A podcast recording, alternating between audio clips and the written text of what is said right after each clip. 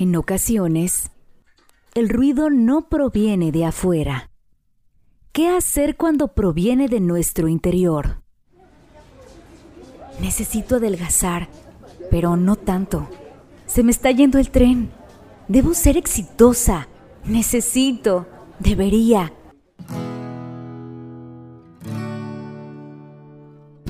Te invito a hacer una pausa conmigo, aclarar tus ideas y recuperar tu paz interior. Soy Cristi Cortinas, psicóloga y psicoterapeuta. Te acompañaré en este proceso de conectar con nosotros y nosotras mismas. Bienvenidas, bienvenidos, Ser Infinito, el podcast. Antes de empezar, te quiero recordar que Ser Infinito es un espacio para ti, para que juntos reflexionemos sobre diferentes temas todos enfocados en reforzar nuestra salud mental y emocional. Al ser un espacio tuyo, cualquier cosa que te gustaría aportar, dudas o comentarios, siempre podrás hacerlo a través de Instagram a mi cuenta arroba cristiccortinas.serinfinito. Bienvenidas a nuestro episodio número 22, en donde te comparto la plática que tuve con Judith Covarrubias, en donde te vamos a compartir algunos tips para adaptarnos mejor a los cambios de la vida porque mientras estemos en ella nos enfrentaremos a cambios, deseados o no, grandes o chicos. Algunos cambios serán mucho más complejos. Es por eso tan importante saber cómo poder ser resiliente ante estos cambios. Vamos a entrar con un tema, ella me propuso este tema de resiliencia y me pareció fabuloso porque creo que es algo que, que pues se trabaja y qué, qué importante conocer sobre esto. Me encantaría, Cristi, ¿por qué es importante hablar de este tema? A ver, cuéntanos. Bueno, primero porque todos y todas nacemos siendo resilientes, pero como no somos conscientes de lo que es, pues muchas veces no lo practicamos, no lo estamos reforzando para que nos ayude ante alguna circunstancia o dificultad que nos puede tocar vivir. Y segundo, Judith, porque pues es una que mientras estemos vivos y vivas, pues nos vamos a estar enfrentando a cambios, a cambios deseados o no deseados, a circunstancias complejas, a dificultades y algunos problemas que pueden ser propios de la vida misma. Entonces, por eso se me hace tan interesante y tan oportuno abordar ahorita este tema para que nosotros podamos parados para cuando nos toque vivir alguna circunstancia compleja. Oye, Cristi, fíjate, ahorita que lo estás comentando, me encantó, o sea, saber que nacemos con esa fortaleza tan importante y cómo no cultivarla te puede, pues, dejarla en el olvido y creer puedes con determinada circunstancia que estás viviendo, porque muchas personas se quedan ahí eh, sin saber cómo salir y pueden pasar añales viviendo una desgracia, ¿no? Reviviéndola y reviviéndola todo el tiempo. Claro, y ahorita que mencionas esto, creo que siempre, siempre ante una dificultad, únicamente vamos a tener dos opciones. O una, nos quedamos estancados.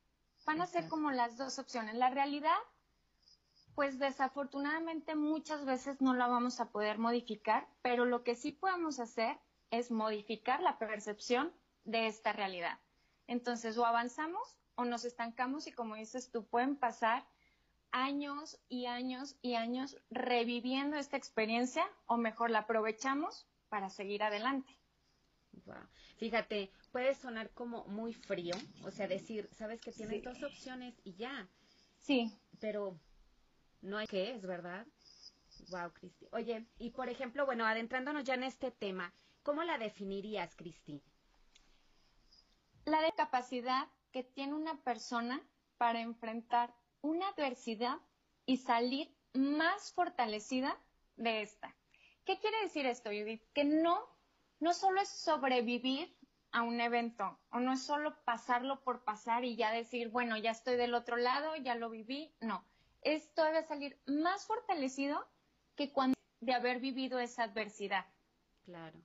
Ahorita que, que das esta definición, normalmente, creo yo, o en base también en lo que yo he vivido, es eh, pues todos estos eventos que en algún momento consideras desgracias, la verdad es que al final dices, uy, si no hubiera vivido esto, pues hoy no sería quien soy, hoy no tendría lo que tengo en este momento. La verdad, nos deja un gran crecimiento, pero por supuesto que en que hayas afrontado la situación. Si decidiste vivirla, crecer y aprender de esto doloroso que viviste, pues de alguna manera aumenta, digamos, tu nivel de resiliencia, ¿no? Claro, y justo con esto que mencionas, podemos dividir el proceso, que sí, sí quisiera mencionar que es muy complejo. A lo mejor ahorita lo vamos a decir en palabras, nos puede traer frustración si estamos viviendo alguna circunstancia difícil, pero lo primero que tenemos que reconocer del proceso de resiliencia es que es un proceso que quiere decir que te va a llevar un determinado tiempo. ¿Cuánto tiempo, Judith? Esto depende de cada uno y de cada, de cada persona que esté viviendo, porque depende la circunstancia que lo llevó a eso, la manera en que lo llevaron a enfrentarse a eso y también las herramientas emocionales que cada uno tengamos. Entonces, sí es importante que tengamos claridad de que es un proceso que va a depender de cada, de cada persona que, esté viviendo esta circunstancia, pero sí se divide en tres etapas la resiliencia. la primera sería resistir, la segunda, rehacerse y la tercera, encontrar un propósito de vida. En esta primera etapa, que es resistir, es como vivir todo el duelo, es el momento en el que te estás enfrentando a esta circunstancia, está moviendo totalmente todo tu, realidad, toda tu, estabilidad emocional. Es, es cuando el momento salida ni, nada, ¿verdad? Como negación y todo, o, la negación todavía no entra ahí.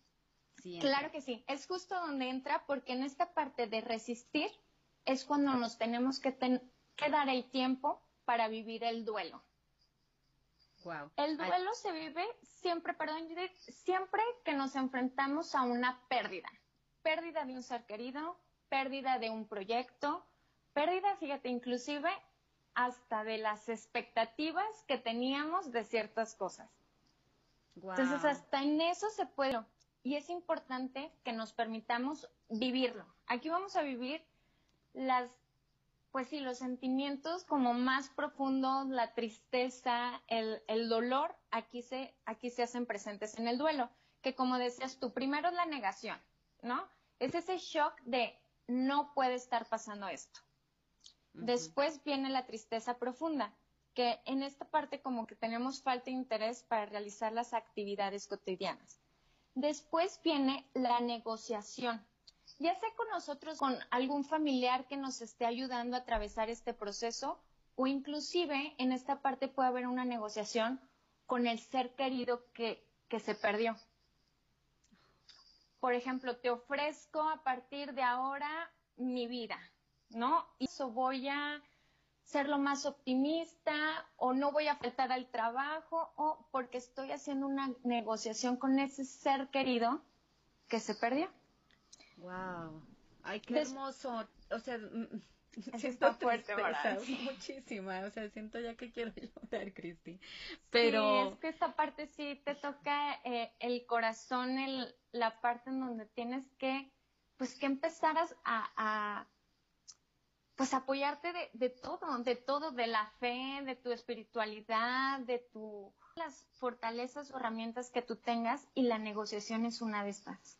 Oye, Cristi, ¿y esta puede ser la etapa de más dolor? No. Después ¡Ah! viene. ok. Después viene la desesperación. Yo creo que esta parte es donde dices, sí está pasando. Pero no solo sí está pasando porque a lo mejor en las anteriores como que te dabas cuenta que se estaba pasando. En esta dice, no hay vuelta atrás. Fuertísimo. No, y es a partir de ahora empiezo a crear mi nueva realidad, mi nueva dinámica de vida. Aquí empieza todo, todo a retomar como todas tus actividades, pero con esa ausencia. Wow, es que es reestructurar tu vida por completo, otra vez. Exacto. Y justo con esta frase vamos a la adaptación. Para mí es bien importante decir que es adaptarnos y es lo que buscamos en el duelo, porque utiliza la palabra como superar. Ya lo superó, lo tiene que superar, ojalá que pronto lo supere. O sea, la verdad es que un dolor tan profundo no lo puede superar. Y va a estar ese dolor y nos tenemos que adaptar a vivir con ese dolor. Ay, sí, qué fuerte. O sea, estoy en shock, Cristi. Es tan profundo, tan... Ay, es que toca, es un tema como que toca fibras muy sensibles, ¿verdad? Sí. Mucho. Y, híjole, la verdad es que como tú lo dices, somos seres humanos y es inevitable que tengamos dolores, ya sea súper dolor, medio, bajo, ¿no? O sea, no sé ni cómo clasificar esto, pero... sí, y justo esto que, que mencionas de porque estamos vivos nos va a tocar enfrentarnos a circunstancias muy dolorosas, pero aquí es bien importante y a lo mejor sería parte de la segunda etapa de la resiliencia, que es rehacerse. Y aquí es donde empiezas a diferenciar el dolor del sufrimiento. El dolor va a estar. Ese es inevitable. Nos va, digo, ojalá que no nos toque vivir muchas circunstancias que nos lleven a este dolor, pero seguramente desde un cambio de, de residencia, perdón, algún despido, eh, terminar con alguna pareja, o sea, toda esta parte son cosas que muchas veces uno no puede controlar, pero lo que sí es opcional es el sufrimiento. Mm, ok. ¿por qué muchas veces nos quedamos en esta parte del sufrimiento? ¿Por qué es tan como cíclico y no podemos salir y por qué nos puede llevar años estar sufriendo y sufriendo y sufriendo y se nos está yendo muchas oportunidades y nosotros seguimos en esta parte de sufrimiento? La pregunta de ¿por qué tanto sufrimiento? ¿O por qué a mí? ¿Por qué estoy viviendo esto? Entonces, la realidad es que si nos hacemos la pregunta del por qué, no vamos a tener siempre la respuesta. Entonces nos lleva a este ciclo de seguir preguntándonos y viviendo como sufrimiento. ¿Qué tendríamos que hacer para pasar del sufrimiento al dolor? ¿Para qué? Y es justo ahí donde nos rehacemos, ¿no? Como ¿para qué? Aquí aceptas el dolor y con todo eso que sientes en tu corazón, dices, ¿para qué estoy viviendo esto? ¿Qué oportunidad tengo a partir de esta experiencia? ¿Qué tengo que aprender? ¿Qué puedo dar a los demás a partir de mi experiencia para que alguien más a lo mejor lo viva de manera diferente? Oye, Cristi, por ejemplo, en esta parte, o sea, me quedo pensando y digo, o sea, no te va a llegar la respuesta así de, ah, era para esto. Claro. Pero creo que simplemente el hecho de que tú empieces a abrir el corazón y tener la apertura, las respuestas van a llegar. Simplemente como dices, tener como esa conciencia de que somos resilientes. Después, empezar a hacernos estas preguntas. Es, es muy sencillo. Desde el por qué y decir, bueno, ahorita no tengo la respuesta, pero empezaré a cambiarlo a para qué aunque no la tengas, pero empieza a que tus pensamientos generen este tipo de, de preguntas. Wow, o sea, puede ser algo tan sencillo y puede cambiar completamente la perspectiva de la situación. Claro, y esto nos va a llevar a la tercera etapa, que es el propósito de vida, y en este ya te lleva en que vas a trascender o el para qué llevado a la acción de esta circunstancia que te tocó vivir? Híjole, aquí puede ese, bueno, el rehacerse y el propósito de vida, por eso hay, yo creo que esto me incluyo ahí, pero, o sea, empieza todo este dedicarte por completo a una cosa que ni esperabas dedicarte en tu vida. Claro, claro, porque ahorita les voy a mencionar las características de una persona resiliente y una de esas es la creatividad. Y es ahí justo lo que hemos escuchado en algunas historias de jamás me imaginé dedicarme a esto, pues es porque pusieron en práctica esta creatividad para llevarlo a su propósito de vida a través de una acción. Y es la manera en que empiezan, empiezan a trascender. Wow.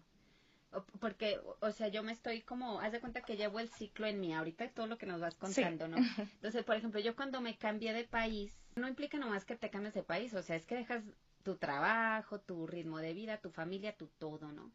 Claro. Pero qué pena que yo no tenía este conocimiento.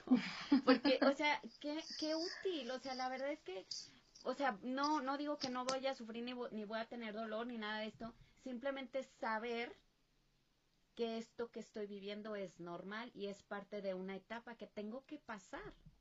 Claro. Y en ti va a estar cuánto tiempo también le quieras dedicar a esto. Porque obviamente una cosa es la nostalgia que puedas sentir por tu país. Pero de eso, estar sufriendo diario, el sufrir diario es estarte lamentando diariamente. No, bueno, yo estuve así muchito, ¿eh? Sí. o sea, pero, wow, o sea, me, me encanta saber o sea, hacerte consciente de que son etapas que van a pasar y que de ti depende cuánto tiempo quieras estar en cada etapa. Claro, ahorita que mencionas eso, me gustaría dar como algunos ejemplos, así de manera muy rápida, me encanta, de las cosas, ser dificultades diarias y otras que son transiciones propias del desarrollo. Son algunas, o sea, son muy poquitos ejemplos ya quedando, pero creo que con estos ejemplos puedo dar la claridad para que cada una o cada una pueda empezar a reflexionar en dónde decide poner toda su atención, toda su energía en el día a día. Porque pues hay personas que hasta por el tráfico lo viven como una problemática diaria y eso les cambia el día y les cambia el humor y les y están como y diario. Claro, y a lo mejor, no sé, en mi caso que vivo en la Ciudad de México, pues no tengo opción. Claro, lo podré evitar en medida de lo posible, eh, prefiero caminar o veré como algunas alternativas. Horas, Claro, pero va a haber momentos en donde tengo que aceptar que aquí va a haber tráfico y ya. pero de eso, estarme peleando, imagínate también como cómo voy a vivir todos los días cuando es una realidad que voy a estar pues enfrentándome a esto. Entonces, dificultades diarias en donde podemos cambiar esa percepción. Podemos poner como ejemplo el tráfico. Con el tráfico me refiero a todo tipo de conductores o conductoras que nos podemos enfrentar, eh, acumulación de trabajo, dificultades logísticas, no sé, respecto a hijos, hijas, pareja, la falta de cumplimiento de los compromisos de otras personas, eso tampoco podemos ser no reales de familiares o amigos, ¿no? Esas son cositas que nos podemos enfrentar día a día en donde yo sugiero que realmente o encontremos alguna solución para esto, pero aceptemos que es una realidad que muchas veces no vamos a poder controlar. Y las transiciones propias del desarrollo, como tú decías, que estas son normales, son etapas donde sí va a ser necesario el duelo, eh, atravesar esta tristeza profunda y decidir ser resilientes, puede ser el cambio de residencia, la compra o renta de casa, un e-, embarazo logrado o no, el nacimiento de un hijo o de una hija, la pérdida de un ser querido, comenzar un nuevo trabajo, la promoción de este o algún despido, el primer año de universidad, maestría o cambio de escuela, iniciar un noviazgo o el término de este, casarte o divorciar. Wow. Entonces creo que con estas dos, dos listas nos podemos dar una idea de en qué vamos a estar enfocando o qué vamos a percibir realmente como una dificultad. En nosotros va a estar, podemos ver como dificultad o problema todo lo que se nos va presentando en el día, o mejor le dedicamos esa energía y realmente como todo ese proceso para estas transiciones propias del desarrollo. Como guardar toda esa ese poder, ¿no? A lo mejor eh, y no estar drenando tu energía, pues en pequeñeces que además ni estén en tus manos, ¿no? Exacto. Wow, Cristi, pues está genial este puesto como estos breves ejemplos para que nos dé más claridad, ¿no? Oye, Cristi, luego ya hablamos de estas etapas, que es la, el de resistir, rehacerse y propósito de vida, ¿verdad? Así es. Ajá. Ok, y luego, ¿qué características tiene a persona que es resiliente? O sea, todas lo somos en cierta medida, como tú lo dices. Y esto puede ir aumentando, pero aumentando cómo, Cristi, o sea, depende cómo afrontaste una situación y de alguna manera aprendiste a vivir con ese dolor. ¿Cuántas veces lo has, lo has hecho para que seas más resiliente? ¿O cómo? Aquí, no hay como niveles ni, ni una puntuación. No vamos a llegar al 100% de resiliencia porque constantemente vamos a poder ir adquiriendo nuevas herramientas. Y eso es lo padre, ¿no? Como también del crecimiento personal, que nunca vas a terminar. Pero una vez que estás dentro, pues que es más y más y trabajar más contigo misma y toda esta parte. Algo así es la resiliencia también.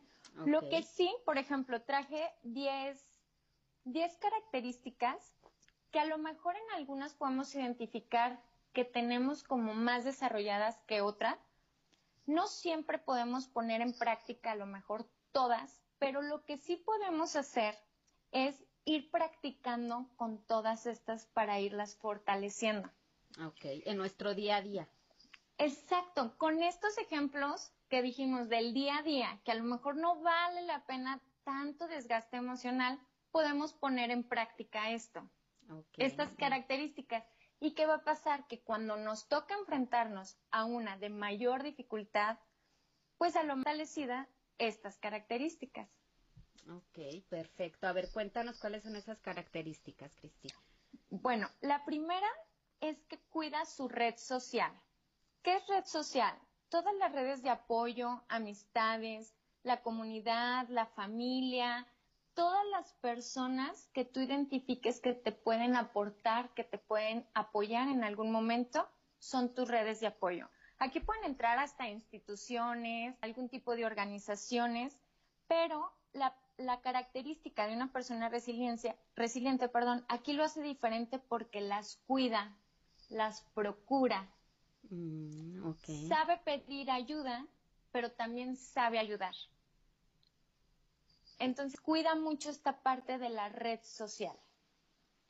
Wow. Y me imagino que también dentro de esto, pues, eh, sabe establecer límites, eh, redes de apoyo. Claro. Perdón, esa práctica del decir no, que es no te atreves por nada, ¿no? Todo eso. esa viene en otra característica. Ah, ok, ok. A ver, Cristi. La segunda sería que es optimista aquí es bien importante decir que no son esas personas que dicen, ay, no pasa nada, ¿no? O no, todo va a estar bien. una persona optimista es, a partir de su real, decide enfocarse en las cosas positivas, pero está muy consciente de la realidad que está viviendo. Ok. Y en la tercera sería sentido y propósito de vida. El sentido y propósito de vida a lo mejor se puede generar después del proceso de resiliencia. Pero aquí lo que uno puede ir como poniendo en práctica es tener siempre tus metas claras. Ok. ¿Qué quiere decir? Que a lo mejor el camino se va a ir modificando, pero nosotros sabemos hacia dónde queremos llegar. Entonces, eso sí es porque si viene alguna dificultad, alguna adversidad, nos va a mover, nos va a tambalear, vamos a vivir todo el proceso de resiliencia, pero sabemos hacia dónde queremos llegar. Muy bien, me encantó.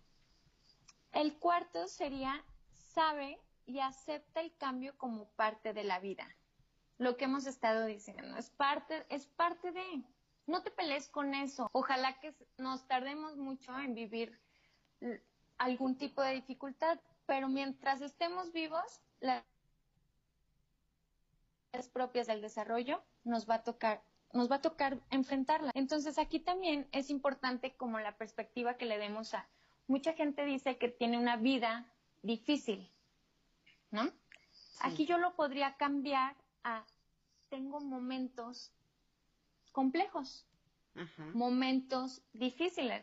Desde ahí tu mente ya lo está percibiendo de manera diferente. No es toda tu vida, ni es ni es un problema, ni al contrario, es nada más tengo ciertos momentos a lo mejor sí muy difíciles, pero también sé que tengo otros muy buenos momentos.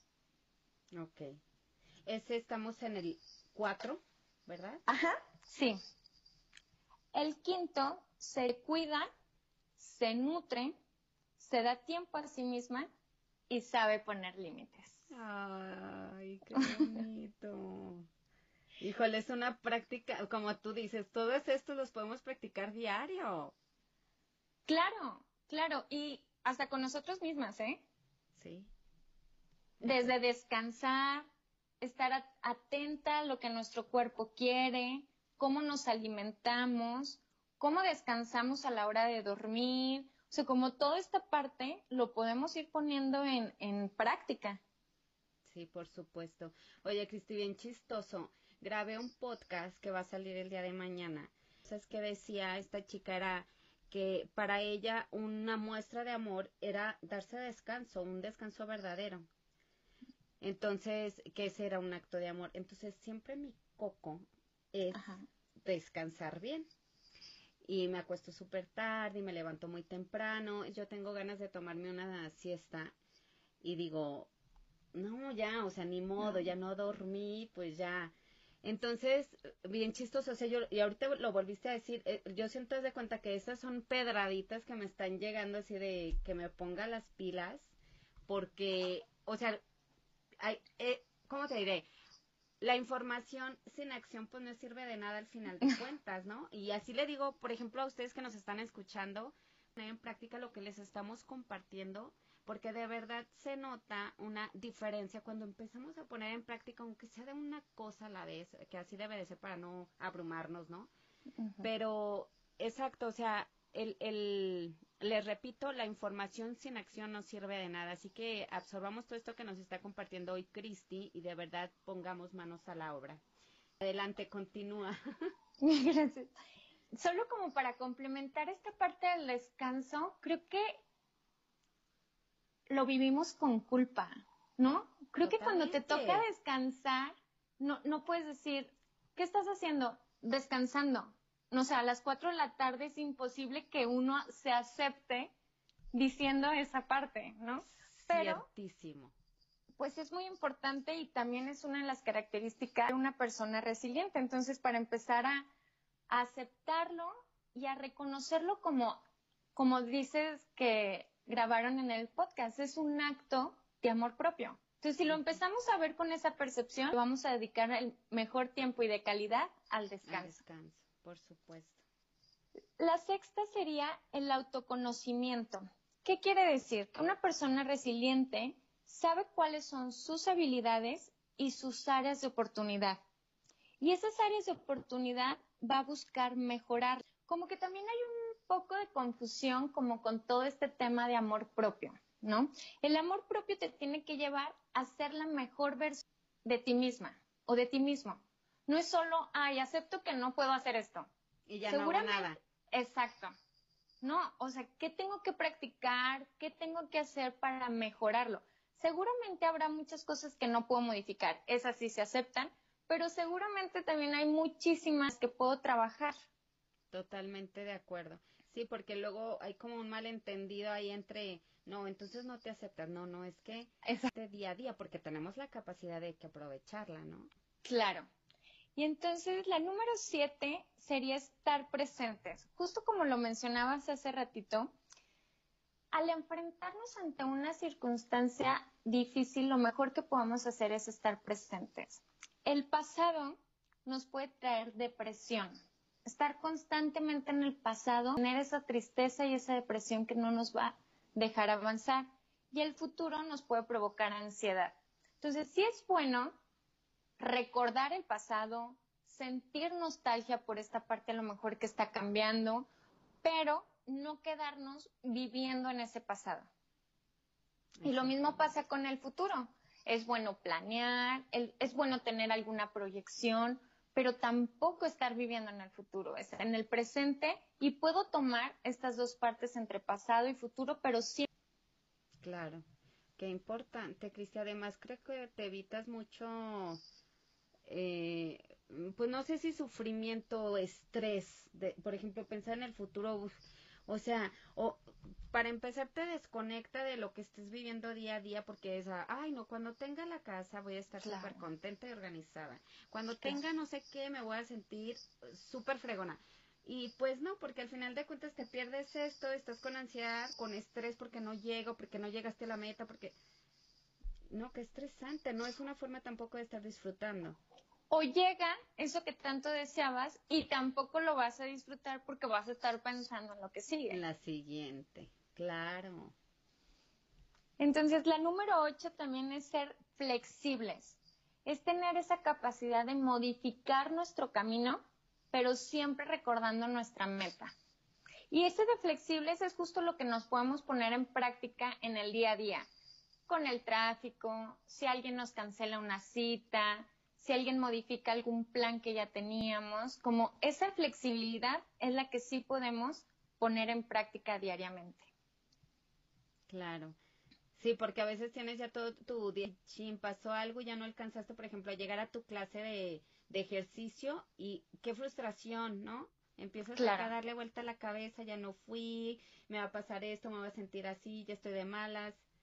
Entonces, pues entender que a veces no se puede cumplir con todo lo que se tenía planeado y está bien. Claro.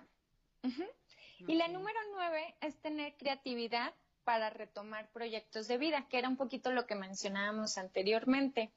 Y para terminar sería la idea y la convicción que sí podemos. Es confiar en ti misma, es confiar en ti mismo. Nos va a llevar tiempo, va a ser difícil, va a ser complejo, pero tener esa esperanza y esa convicción de que sí lo vamos a lograr. En eso te posiciona en otro en otro modo de sentir y ver tu realidad totalmente diferente. El sí voy a poder. ¿Cuánto? No sé. Me voy a dar ese tiempo para vivirlo. Lo sé que voy a poder. Ay, qué hermoso, Cristi, me encantó. Y que, o sea, volvemos a lo mismo. O sea, aquí mencionaste como muchos puntos de, de verdad, eh, poner en, en práctica ese amor propio, tratar de, pues, de aumentarlo cada día con pequeños detalles porque este de la confianza en uno mismo, em, o sea, personalmente creo que a veces es difícil de alcanzar, porque suceden cosas y que no te salió y otra vez amenaza tu confianza de alguna manera que tenés en ti misma. ¿Y cómo, Cristi? Bueno, aquí me va a salir un poquito, pero, por ejemplo, cuando te pasan eventualidades, por ejemplo, eh, no sé, que no te salió un proyecto, ¿Cómo le, das ese enfoque a, alguien que dice, no, pues sabía cómo iba yo a poder con eso? O sea, que, empiezas a, atacar un poco esa confianza en ti misma. ¿Tienes como alguna frase o algo que ayude a como a retomar nuestro poder? Porque al final sí, sí podemos, simplemente fue un retraso. Claro. Y esto se, complementa un poquito con un ejercicio que les quiero proponer, que ah, habla justamente de, de, ese poder que uno puede, puede sacar y también como ubicar los... Entonces, son cuatro como oraciones muy sencillas que yo recomiendo que a lo mejor en una hoja blanca la dividan en cuatro, en cuatro cuadrantes, ah. y en, en el primero pongan yo tengo, en el segundo yo soy, en el tercero yo puedo, y en el cuarto yo estoy. Este ejercicio nos puede ayudar a estar presentes y a sacar todo ese poder interior que tenemos, que a lo mejor si lo pensamos no nos damos cuenta que lo tenemos, pero esto nos lleva también a sentirlo y a reflexionar todo, todo lo que sí, lo que sí que, lo que sí tengo, todo lo que sí, sí soy, sí puedo y sí estoy. Entonces, en este ejercicio es poner todo lo que se te ocurra que tienes de manera positiva. A lo mejor tú puedes decir, tengo mil problemas, tengo un, no sé, una pareja tal. En este momento, lo negativo lo vamos a dejar a un lado y vamos a hacer una lista de todo lo positivo. Entonces, ¿qué si tienes? ¿Qué si eres? ¿Qué si puedes? ¿Y qué si estás? Y esto te ayuda a sacar toda esa fortaleza que necesitas cuando estás perdiendo esa confianza. Me encantó. Cristi, por ejemplo, aquí en el 1, en el yo tengo, en ese, ese se refiere a mis fortalezas, cualidades, virtudes o, algo externo, material. A todas las que mencionaste. Ah, es todo lo que se te ocurra, ponlo. Puede ser eh, algo físico, puede ser algo intelectual, puede ser algo emocional, todo, todo, todo lo que se les ocurra, pongan. Está fabuloso, fabuloso. Pues está muy, o sea, muy práctico. La verdad es que ni, ni siquiera te tardas tanto en hacer este ejercicio y te vuelve a centrar y te da ese, retomar tu poder y, y, tu confianza y todo lo hermoso que hay en cada una de nosotras, ¿no? Hacer hasta cada vez que empieza la semana, al principio de mes, cuando vas a tener un proyecto, o sea, para estar reforzando constantemente todas esas herramientas que ya están dentro de nosotras, pero necesitamos darnos ese momento de reflexión para hacerlas conscientes. Perfecto, me encantó también este ejercicio que nos compartiste, Cristi. Me, fíjate, a lo mejor esto como cada semana y empezar la semana con una actitud de poder y que si puedes, me encanta. Sí, claro, sí, sí. Y como dices, nos va a llevar hasta cinco minutitos hacerlo exactamente. Y luego ahí vas descubriendo, ay, no sabía que podía hacer esto, ¿no? Porque luego sale, ay, yo puedo tal cosa, wow. Y sabes que está padre también que cada semana te vas a dar cuenta de cosas diferentes. Entonces eso nos habla de que estamos en constante evolución y cada vez vamos a tener más, vamos a hacer más, vamos a poder más y vamos a estar más. Ay, precioso. Y una forma de autoconocerte también padrísima, ¿no? Sí, muchísimas gracias todo esto que nos compartiste. Yo estoy feliz, agradecida, con, o sea, en verdad yo estoy muy, muy agradecida de todo el cuento que me llevo de ustedes, de mis invitadas. Eh, estoy honrada de que hoy algo que quieras eh, agregar antes de, concluir con, con este podcast. Bueno, lo mejor sería que tomáramos en cuenta que siempre, como que ya constantemente, siento que nuestra sociedad está en un despertar. ¿No? Ya somos más conscientes de nuestras emociones, entonces todo eso me encanta. Solo recordar que para poder lograr ese bienestar y ese equilibrio, es importante tomar en cuenta tu cuerpo, tu mente y tu espíritu. Si las tres no se toman en cuenta por igual, va a ser muy difícil que estemos en equilibrio. Eh, eh, qué importante eso de empezarnos a ver como esta tridimensión que tenemos y siempre va a pasar, si te enfocas mucho en una cosa, las otras les vas. Y como estoy segura que tú me vas, estás de acuerdo conmigo que ese equilibrio perfecto no existe, pero en la medida de las posibilidades, tratar de mantener el equilibrio más posible. Claro, porque si en algo nos está faltando, seguramente podemos apoyarnos en otra área. Y esa es la idea, que en las tres podamos sacar como esa fortaleza cuando sea necesario. Me encantó. Oye, Cristi, y yo ahora te voy a hacer mis preguntas que le hago a cada ah, invitada, que me gustaría que hoy nos compartieras tus dos formas favoritas en la que cultivas el amor propio. Mm, la primera yo creo que sería siendo muy congruente, que a lo mejor me tarde mucho tiempo en lograrlo, pero ahora que sé hacerlo, trato de ponerlo en práctica, de ser congruente con lo que pienso, con lo que digo y con lo que actúo. Y con lo que siento también. Oye, Cristi, aquí, o sea, tienes clarísimo y pues estar trabajando en armonía con tus valores, ¿no? Exacta. ¿Y cuál otro, Cristi? Y el otro es muy sencillito, pero me gusta mucho ponerlo en práctica y es darme mis cinco minutos. Mis cinco minutos para tomarme mi matcha que me encanta o mi azaí, o no sé, como alguna bebida que disfruto mucho o escuchar algún podcast también que disfruto, como esos cinco minutos para mí, sin importar el día que sea, sin importar la circunstancia que esté atravesando, como que estos cinco minutos. Uy, totalmente. Y te cambia, te cambia el día de alguna manera, ¿sí o no? O sea, por ejemplo, eh, eh, les voy a poner un ejemplo del día de hoy. Eh, afortunadamente mi práctica de meditación ya es más constante. Es un hábito que a mí me ha costado mucho. Mi objetivo con estos episodios es que nunca olvides que no estás sola y que estoy aquí para acompañarte en este proceso y en este camino de la vida. Te acompañaré con todo mi profesionalismo y corazón, porque lo más importante es que tú te sientas bien. Ser Infinito, el podcast, un acompañamiento desde el corazón.